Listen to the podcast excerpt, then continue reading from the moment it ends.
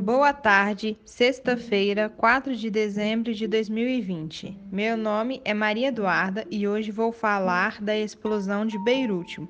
No dia 4 de agosto de 2020, em Beirute, houve uma grande explosão acidental. Em um container estavam 2.750 toneladas de nitrato de amônio, que estavam armazenadas de maneira incorreta durante seis anos. Os estragos foram diversos, entre eles a explosão acarretou em uma cratera de 43 metros de profundidade.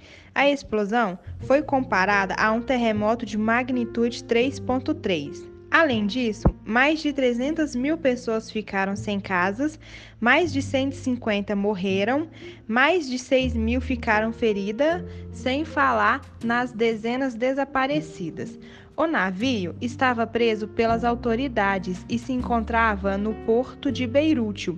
As autoridades foram informadas dos riscos, mas não tomaram nenhuma providência. O Conselho Superior de Defesa do Líbano, após o acidente, prometeu justiça a todos os culpados.